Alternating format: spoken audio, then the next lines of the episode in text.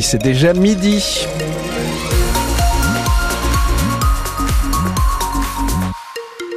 Et midi sur France Bleu Occitanie, c'est l'heure de l'info. Un point sur la météo pour commencer. C'est gris, mais il ne fait pas froid. On a 12 degrés si vous êtes à Toulouse. Les températures ne vont pas beaucoup bouger. Est-ce que le week-end sera mieux? Je vous en parlerai à la fin de ce journal. Car à midi, l'info, c'est avec vous. Arthur Fradin, bonjour. Bonjour. Gabriel Attal est attendu en Haute-Garonne pour des annonces sur l'agriculture cet après-midi. Et depuis plus d'une semaine maintenant que les agriculteurs ont installé leur barrage emblématique sur la 64 à Carbone, ils réclament la venue du Premier ministre ici en Haute-Garonne, là où le mouvement national de colère paysanne a débuté. Benjamin Bourgine, bonjour. Bonjour à tous. C'est donc confirmé, Gabriel Attal va bel et bien se déplacer dans le département. Voilà, Gabriel Attal avec Marc Fesneau. Les deux doivent se rendre cet après-midi dans, une exploitation agricole de la Haute-Garonne. Alors, pas Carbone, où nous étions en direct ce matin entre 6h et 9h. Le maire nous l'a confirmé. Et on vient de l'apprendre. Ce sera donc dans la petite commune de Montastruc du Salis, dans le secteur d'Aspect, pas très très loin euh, de, de Saint-Gaudens, en tout cas sud du département. L'objectif là-bas pour le Premier ministre et le ministre de l'Agriculture, c'est bien sûr de répondre aux demandes, répondre à la crise, mais sans s'afficher non plus sur un point de blocage où l'image médiatique avec les pneus, avec euh, les bottes de paille n'aurait pas forcément été très très favorable. L'idée c'est donc d'aller dans une exploitation, être les deux pieds dans la terre.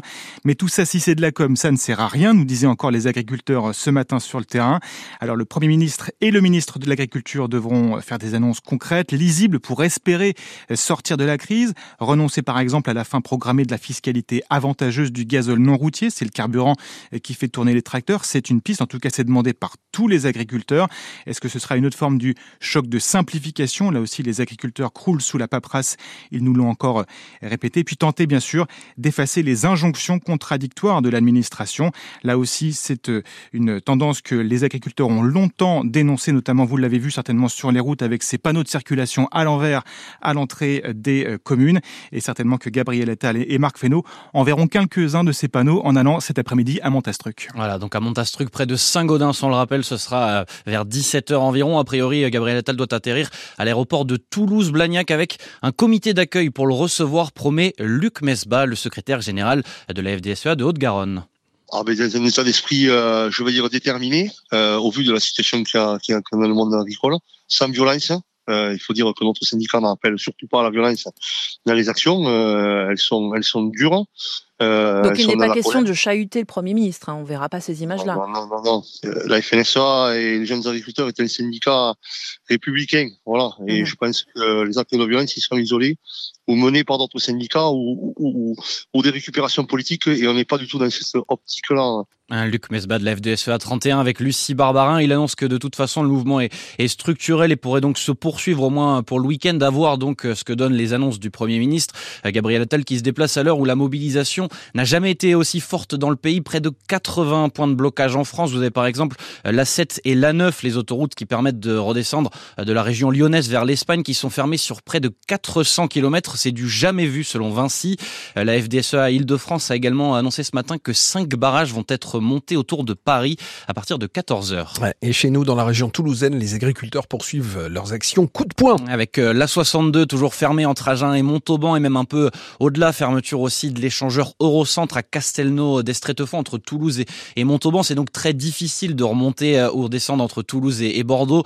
Euh, pour le reste, toujours les mêmes barrages sur la rocade d'Albi au séquestre entre Villefranche de Lauragais et Montgiscard sur l'A61. Et puis il y a ce gros point de blocage bien sûr sur l'A64 à Carbone où nous étions en édition, en édition spéciale ce matin sur France Bleu Occitanie entre 6h et 9h. On a notamment euh, interrogé le leader de la mobilisation, Jérôme Bail, euh, qui attend beaucoup de la venue du Premier ministre. En tout cas, eh s'il vient, j'espère qu'il euh, aura bien compris mon message. à savoir Que depuis une semaine, je fais que le titiller et, que s'il vient, il vient vraiment, qu'il vienne vraiment avec des mesures concrètes parce que si c'est pour faire de la com, il vaut mieux qu'on fasse un peu d'écologie et qu'il reste à Paris et continue à travailler. Restez à l'écoute de France Bleu euh, puisque Jérôme Ball sera l'invité de ma France avec euh, Wendy Bouchard ce midi. Et ça sera juste après ce journal. Lors de son déplacement ce soir dans notre région, Gabriel Attal sera attendu sur de nombreux sujets. On en parlait juste avant avec euh, Benjamin Bourgine, la détaxation du GNR, la simplification des normes administratives, mais aussi peut-être le bien manger, le manger français. Les agriculteurs en colère